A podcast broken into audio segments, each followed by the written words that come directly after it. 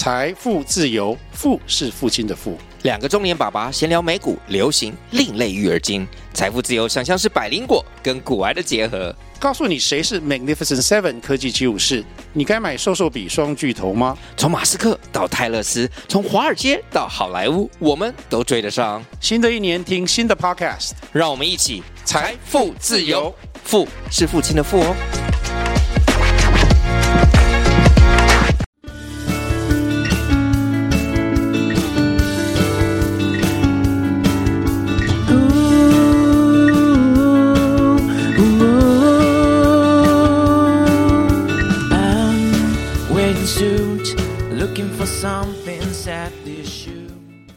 Hello，大家好，欢迎回到陈子董的商业洞察。我们今天又是一位来自千里之外，呃，嗯，这不知道几，应该有万里之外。对，那一位来自一，对，来自英国万里之外的一个呃专业人士，也是一位创业家。他目前呢，在英国是从事医美的雷射师。那他在这一在英国这段时间呢，他有吸收到很多不同的一些美业的相关资讯，所以呢，他将这些经验带来台湾这边，希望可以跟大家做一个分享。所以他目前呢，在台湾做了一个美业的平台，那正在台湾准备的一个呃新创新创的一个部分。好，那所以我们今天来欢迎我们的 Heidi。Hello，大家好，各位听众朋友，大家好，Jump 好。那我是 Heidi，很高兴今天接受 Jump 的访问，可以来跟大家分享我目前创业的情况跟心情。嗯，真的，我觉得 Heidi 很很想要赶快分享那个目前的一个状况，这样，好好艰苦哦，这样。我就很想要跟大家感觉的，我我觉得那个听起来那个语气就是，我还要跟大家讲现在有多么多么那个 那种感觉这样子。嗯，好啊，那。我们给你介绍，稍微介绍一下你自己好了，因为我刚刚是我简单的介绍，那可能还不够完全，那让你来介绍你自己，介绍更充分一下，好不好？好，那我叫 Heidi，那我目前是在英国这边从事医美的工作，那大概过来这边已经是第六年了，所以啊、呃、还算小小熟悉，不过大部分的时间还有联系啊，跟什么。市场环境全部都是跟台湾相关的，所以也很希望可以把自己在国外的经验带回去台湾，让台湾可以也更方便、更顺利的在美业的这个产业里面。嗯嗯，那 Heidi，我我我知道我们英国跟台湾好像距离时差有个六个小时吧？七小时？哦，七个小时。对，现在是算力这样。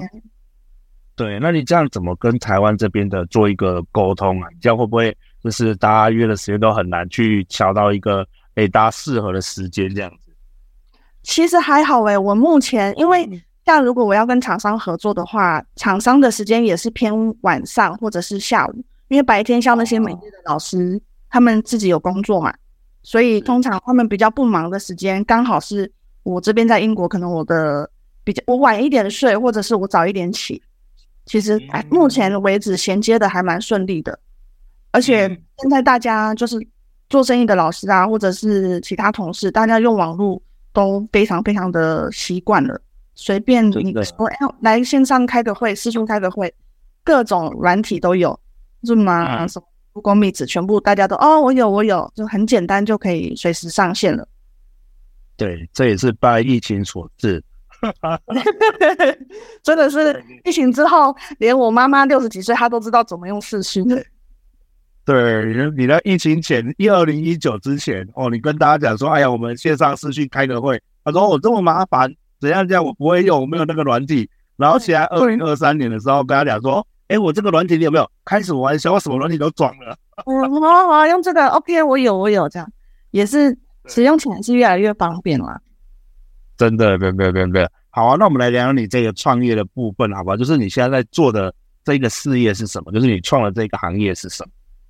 我这个行业其实它是结合呃科技，然后让美业的整个环境可以稍微变得更电子化一点，更对消费者来说可以更方便的一个平台，就有点类似像 Uber Eats 或是 Booking.com 这样子的产业，只是它里面的电商全部换成美业的，比如说美发、按摩。或者是做脸美容这一类的。所以其实其实听起来它是一个很简单的一个平台。所以我像一讲，就是我一说啊，我们是像 Booking.com 这样，只是换成另外一个身份，大家消费者其实很快就会听懂，然后你在做什么的。所以其实它的呃市场接受度蛮高。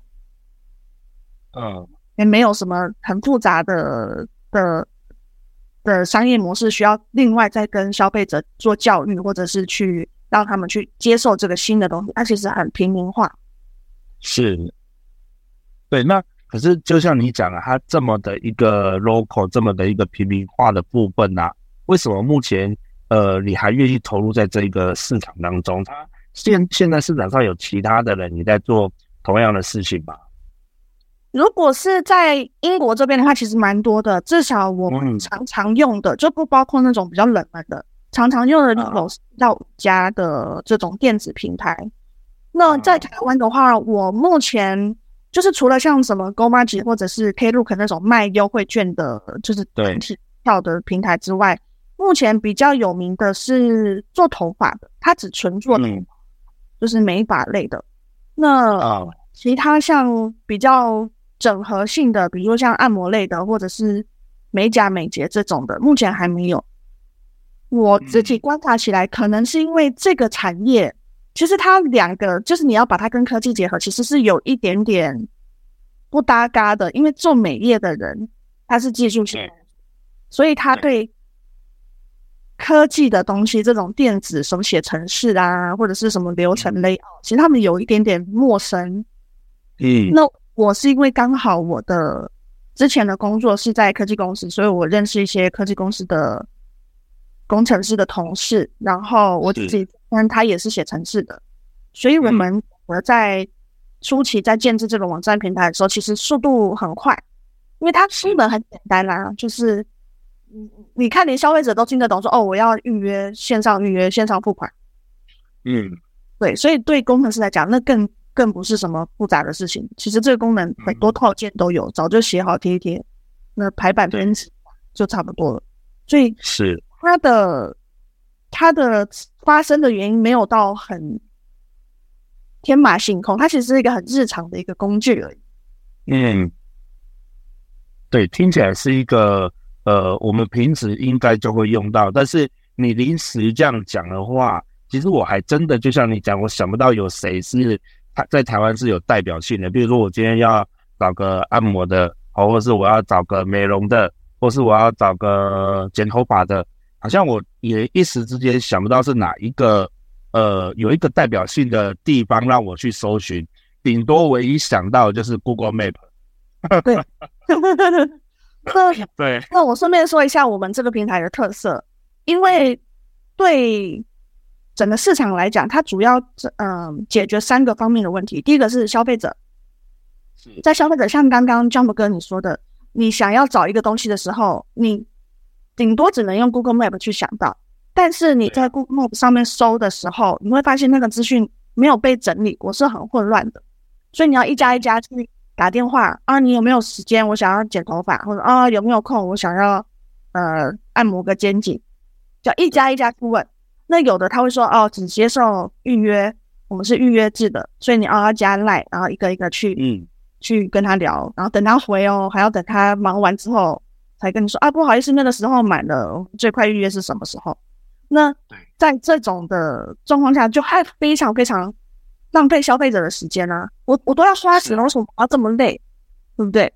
而且对啊，可是价钱没有到很透明，嗯，很多时候。你如果是要做头发的，头发的话会比较复杂一点，因为你可能牵扯到你要烫、你要染，你的价钱会比较复杂，长度还有不同的价格。就是女生啊，这么跟你可能没有这个困扰，女生头发有这种很繁 很复杂，烫头发还有分五六种，冷烫、热缩烫什么一大堆的。可是品牌的话，我们让它简化，是这些选项是更简单的，就跟你买吃的一样，要不要加辣，要不要加珍珠，要不要加。那我们在平台上可以把它做一个比较规模化的规范，消费者也会比较清楚。哦，我就是，呃，肩膀上的长度，然后我要烫成一个，大概是多少的多少的卷度，或者我要大概是什么颜色调调染几个颜色。所以对消费者来说是很省时的，他可以直接在平台上筛选比价，然后随时预约，还包括修改时间。如果他临时有事，我们是有一个小时前的无限免费的修改时间，你可以不断改，你只要在一个小时之前把那个时间哦，是，对，所以这个是，嗯，说，不要紧，你说，您继续说。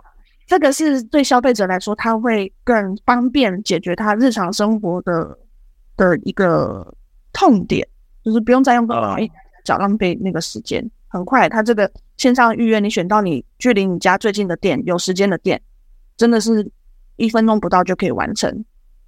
嗯，那另外一个是针对经营者跟创业者，像我们之前提到，现在目前的老师那些专家，他们在做。就是这种美业的创业的时候，他们要花非常大量的时间去经营社群媒体，要去开。现在能知道的就是脸书，好像你看教母哥，你要自己做这个，你要开一个脸书粉丝团，一个 IG 的粉丝团，Podcast 也要录，然后还要再开个 YouTube，还有一个什么抖音。我最少现在比较火的、比较知道的就是这五个平台。那平台要用的，它有很多素材嘛，它要做很多图片。所以他每天在修图，每天在剪这些视讯，剪这些音频，还要上字幕，还要做那些一大堆有的没有的，还有哦，跟他的那个留言的观众互动。对，不然就完全失去他们大家做美业的这个创业的。啊，我辛辛苦苦跟老师上课，之后花这种钱去上课学技术，花一大堆时间去练习，结果大部分的时间我在我在当作者，在当当编辑。用电脑修图在写文案，这个很、嗯、很离谱的一件事情。那另外一个针对政府，其实它也是有解决到政府很大很大的痛点。例如说，目前好像比较好一点点了。美业这个产业有一部分是不需要开发票的。对。那在不开发票的这个状况下，政府要管控这个产业，它就会比较辛苦。包括你的政令宣导，或者是你的。呃，税务上面的宣导，嗯，你看，像之前我们的疫情的时候，有一些规范，就是针对比如说密集性接触的，像做指甲的，或者是做头发的，因为它是人跟人的很近距离接触嘛，不接触不可能做啊。像这个的宣导的的规范，政府就会比较辛苦，它只能透过新闻，可是它没有办法真的好好的去约束你的这个产业里面的从业人员。可是，如果是透过平台的话，平台上面可以做很好的规范，包括嗯，哪几个项目，我们现在就是很明确的跟你讲说，哎，这几个项目你现在要做的是什么事情？那你有没有什么通报的机制？比如说你的员工或者你自己个人你确诊了，或者是你后面有发生什么问题，政府可以给你什么样的支持，给你什么样的援助？这个是双向的一个沟通的一个具体处，我觉得对，呃，这个产业是更好的。不然这个产业真的，我老实说，它是一个很无敌大的黑洞。是啊，就是上面的也不知道下面的干嘛，啊，下面的也不知道我在干嘛，我能干嘛？嗯，就是有点尴尬的一种状态。嗯，还是很希望这个平台可以在台湾可以顺利的发展，因为它没有什么缺点啊。这样讲的。那你觉得你公呃？对啊，那你觉得你这样在做这一件事情的话，做创这个事业的部分，你就遇到最大的困难是什么？最大的困难哦，嗯，我老实说，我目前没有什么困难诶，就是技术性的。我的意思是说，技术性的没有什么困难，因为它是一个很成熟的状态了。但还是我自己的心态问题，因为有时候你看到有一些类似的商业模式，你就会怀疑自己。这些商业模式都没有起来，为什么我会我能起来？我怎么起来呢？我会有这种感觉。而且，对，另外一个是我这么辛苦创业做什么？我已经就我是半个人生胜利组啦，我干嘛那么累？嗯，对啊，主要还是为什么要那么累？我还是希望我台湾可以更方便一点啊！台湾之后你看，哦，还有一个事情很方便，嗯，比如说我有时候我帮妈妈预约，对。我不要告诉她，或者是你用太多问题的啊！你哪一天有没有空？我帮你买了一个什么，你人去就好，你不用付钱，我帮你付好了。或是啊，我生日，然后老公在线上点一点说啊，老公老婆，我帮你约了一个那个按摩，你人去就好了，嗯、我帮你都约好，你你也不用付钱，我线上已经买过了。嗯、这个也是一个这个很很有趣的一个方式，所以我觉得在、嗯、在这种增加人生仪式感的路程上，我也希望做一点事，所以这个平台我觉得还蛮 OK 的。嗯，这就有点像那种呃。美团外送啊，或者是不不胖达这种，呃，我就是说，哎呦，老老，对对对，类似这样的一个概念。嗯，啊，也是也是蛮妙的。那你们目前这一个平台，它有做 App 吗？还是它目前是在网页上？我们目前是做网页版的，因为有可能一个是呃，它后台有一些资料，就是包括店家他要去更新他的班表。或者是他要下载他的呃消费数据，用电脑会稍微顺利一点点，因为有键盘会更好做。但是其实你用手机可以，就是看呃消费者的，不是消费者，我们那些经营者的角度去怎么用会比较顺利一些。而且其实用网页版，现在网页版做的跟 App 其实差不多，大同小异了，没有什么是，对，没有什么太。就是你点进去，其实你用手机看，它就是长那个像手机的的画面；用电脑看有电脑的画或者视觉效果呈现。所以在那个版，它没有什么使用上的差别感。嗯，可是你呃经营者他们在后台资料的处理，会用电脑会顺利一些些。嗯，了解。这个是我们当初决定用网页的原因。App 了解比较。因为我我周围是比较多工程师嘛，他们给我最后的建议。嗯、我这个东西我是听专业的人的建议。嗯，了解。那你在这，就像你刚刚有讲，你现在英国还没有做，那台湾这边有做啊？你在这样创业的过程当中，你有没有觉得是什么？呃，你有学习到什么事情？以台湾的经验来说啊，我觉得最重要的是要先把领域内的法规要先搞清楚。哈哈哈哈哈！这个我觉得蛮 我跟你说，我在英国这边，我什么都没有动，我就开始做了。嗯，可是对，就是稀里糊涂，哎，开始了，好了，顺顺的。可是，在台湾呢、啊，比较严谨，因为它法规真的太细了。但是，对于美容美业这个产业来说，它又规范的不是很清楚。嗯，可是，一不小心，你可能就会碰到他们不同意的事情。对，就比如说像，呃，那个什么监管会洗钱防治法之类的，对，因为我们是预约制，我们是线上付款，这个的处理方式，就台湾就很神秘，它就有日本精神，你知道这种严谨的角度，日本的精神，嗯、可是它同时又有很开放的这种美国的开放心态，是，所以在这个地方，我觉得在在如果要在台湾创业，这个法规的问题要。先好好的研究一下。嗯，其实应该是这么说啦，你选的这个赛道，刚好是台湾一个很模糊的赛道。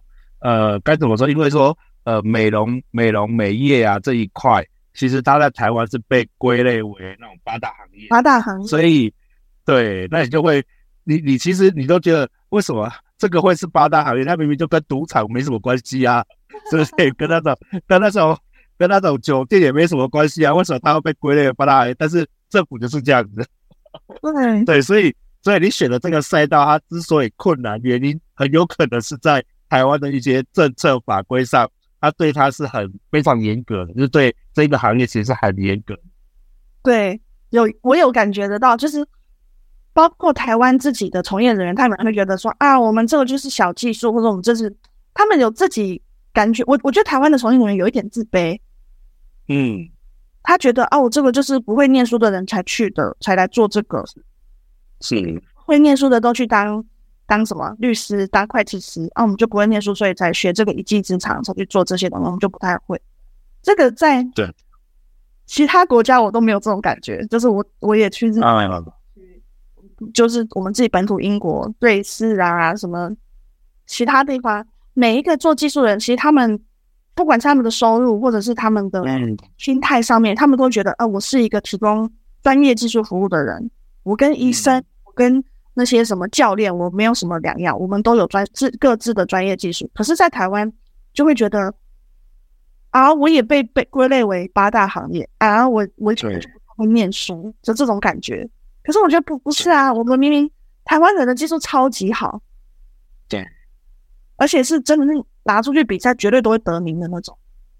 嗯，没错，在英国这边有好多就是台湾来的那种呃打工度假的人，就是就是我们英国有开放台湾打工度假签是两年，所以有一些是做美甲啊，来做一些什么身体按摩的这些的小小朋友，就是小的年轻人。嗯，常他们会参加一些英国比赛，他们可能之后未来他们人生过后会用到，他们会参加一些比赛。台湾人非常容易得名，他们有哦，真的假的？嗯啊，很神奇。就可是你仔细想想，没错，因为你体验了当地之后，你就会发现亚洲人的技术真的是在全世界真的是连老外都会喜欢的。他们知道他们就是很基础啊，所以在台湾的技术这个东西可以好好的在。发扬光大啊！那那应该应该把台湾的这些美业从业人员啊，就是让他们出国比赛一下，然后镀个金回来，就可以收更高的钱。耶！可以提升一些大家的那个眼界。不是说钱？对啊。我还要讲一件事，你收台湾美业的费用啊，就除了那种顶级老师，你用做指甲的这个东西来看。现在做指甲比二十年前做指甲便宜耶！啊，真的假的？怎怎么怎么会这样？其中一个为原因是材料，以前的材料当然是取得比较复杂一点点。那现在是光胶啊、凝胶这种，它的成本有下降一些，然后它的操作时间也有缩短一点，所以它在这个方面，它的价钱是往下调降的。可是这个调这个。这个没有涨价跟稍微降价的这个状态已经持续了二十年，非常不健康。是，就会导致那些从业人会觉得啊，哦，我做这样子也是这个钱啊，我就做这样做好一点也是那个钱，所以会有一点点停滞。哇，包括整个台湾环境现在都有一点这种感觉啦。所以如果有一个新的工具，一个新的平台，让他们在上面可以用，呃。公开的方式去提供他们的服务，可以更表现出他们跟其他非专业从业人员的差异。嗯，对，对，嗯、对啊，我我觉得其实这的确是需要去做一个改变的，因为其实呃，其实，在台湾，你所谓的这种美业相关的从业人他很多，我包含呃，我们刚刚讲的这些，其实都是每一个都是一个行业嘛，那。呃，就像你讲的，他好像很多人他会觉得说自己好像是比较 local 的，或者是比较技术性的，就是不是那么高大上的。那我觉得这一方面也是我们没有去把它推推广出去，没有让大家觉得说好像呃，其实它是很棒的这件事情。那但是大家因为因为以前在台湾的时代啦，就是你在念书念不好，就会去什么家商啊，什么。专科啊，然后他们教的就是这个嘛，对，啊，教的就是这个，所以他们就觉得、欸、我应该就是念不好，所以我才做这个，让他们心里已经有一种自卑感。但我觉得其实这个这个都是被赋予的啦，而不是他们实际的。就是台湾的环境，那个时代是鼓励，就是大家多多念书嘛。嗯。但是现在有感觉，好像大家又对比较提倡那种技职教育了。对，虽然大家又又开始就是，对啊，什么技能技能优先的这样子，嗯嗯嗯，对啊，因为像我那这样的人嘛，对，因为像我现在身边也是蛮多开始这种美业从业人员，他们开始在组工会啊、组协会啊，或组什么商会等等之类的，就想要形成一个团体。那我觉得其实像刚刚您的理念很好，就是说这些团体也好，其实大家都是可以互相合作，但是你要。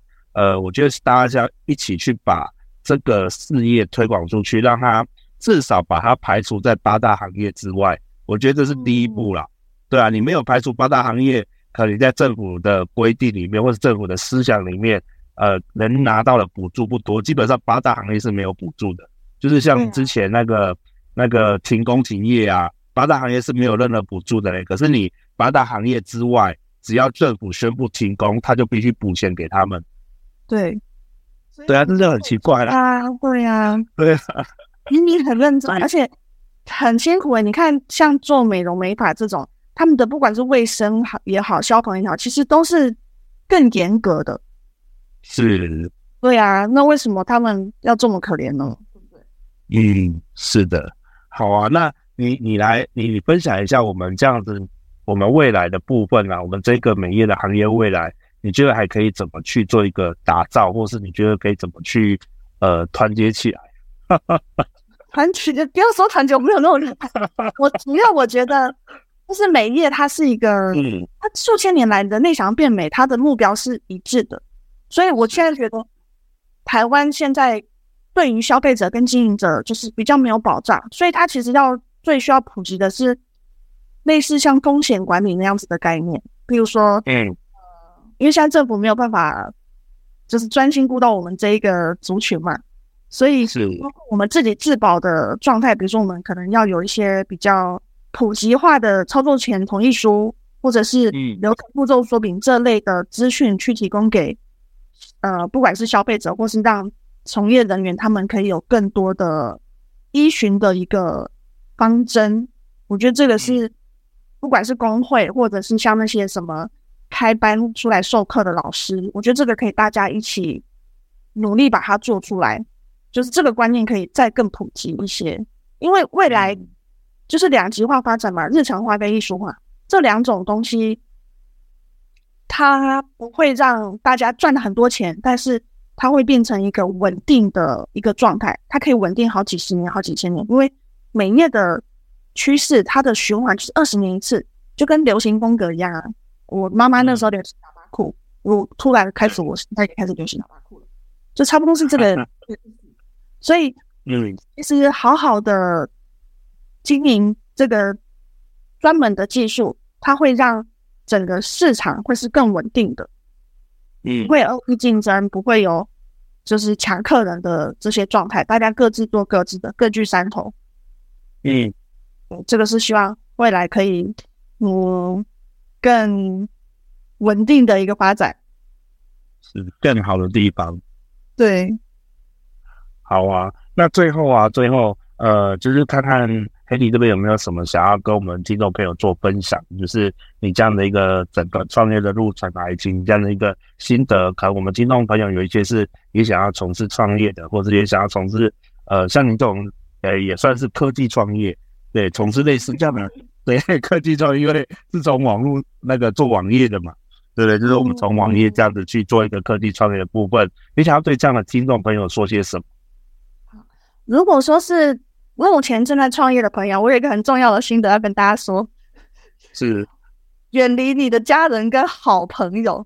这个我说正面上是开玩笑的意思，但是因为这样的朋友啊，他虽然说是你的避风港，但其他某一个程度来讲，他是你的绊脚石，因为他们很希望你开心、快乐、平安、顺遂，就是爸爸妈妈都是这样，或是好朋友说：“哎呀，不要这么辛苦。”所以，如果你在创业方面有任何烦恼，的事情就是烦心的事情，任何阻碍，不要找家人朋友诉苦，因为他们说啊，不要闹了，我们回家。然后，然后然后嘞，如果你在创业上面呢、啊、有问题，你要找的是专业的专家，比如说，好像 Jump 哥这边有认识很多创业的人，或者各行各业的人，你可以去跟这样子的人的群体去接触。我记得 Jump 哥之前有分享一个是跨圈的一个概念。对因为家人跟朋友是你的同一个圈，是你目前的同温层，你的这个圈，你在创业的时候，你一定要跨出去那个圈，你才能有新的思维、更新的火花被碰撞出来。就是这个部分，我觉得跟我们一般的创业的感觉可能有一点点不一样，这是我自己的心得，嗯，分享给大家。嗯，好，谢谢谢谢黑迪，我觉得其实你讲的非常的对哦，就是。呃，我常我我也常在讲，就是说，呃，你创业的时候，你刚在创业第一步，哦、呃，就是第一个跳出来反对你的，就是你的家人跟你最好的朋友。对，他会说 不要去搞那些有的没的，我们好好在公公司上工作，然后好好赚一点小钱，不就好了吗？为什么你要去做一些有的没的？类似这样，其实很，我觉得很正常，很正常。但是他们也不是不为你好，他们就只是因为怕你呃做到最后，然后什么都没有，他们也会担心而已。但是我觉得其实对，但是创业者他就是有勇气嘛，不然他怎么会想创业？对，真的需要一一个一股傻劲，然后去做这些事情。真的，真的，而且不要算得太清楚。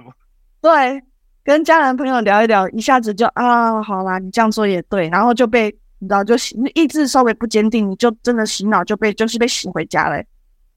对，那个那个就不见了，你的热情就不见了。对啊，台湾很多中小型的创业者都是半途夭折。啊，就是因为这样，有的可能是啊，爸爸妈妈给你一笔钱，说啊，你去找一些事情来做，来去创个业什么的。然后有的是一像我们这样子，就是兼职做着自己的创业梦，这样很容易那个火花就灭了。所以我自己给自己的方式是，我是远离我的舒适圈啊，我是跨圈来行动的。家人朋友我完全不聊，我自己的啊 Instagram、脸书我也完全不聊。是。对，这个可能有些人创业不一样，可是对于我来说，我自己的心智非常薄弱，所以说呢，在督促我自己。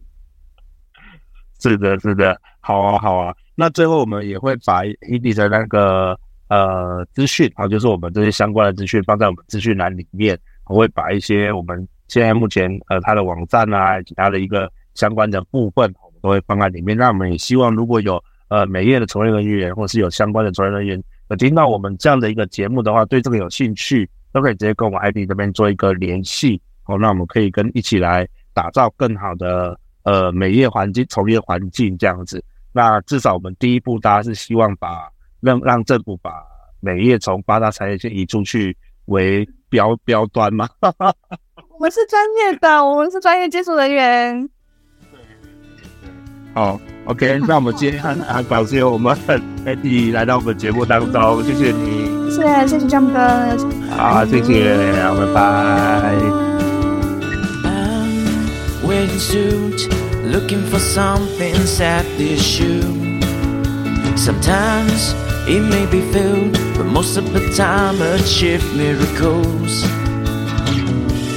我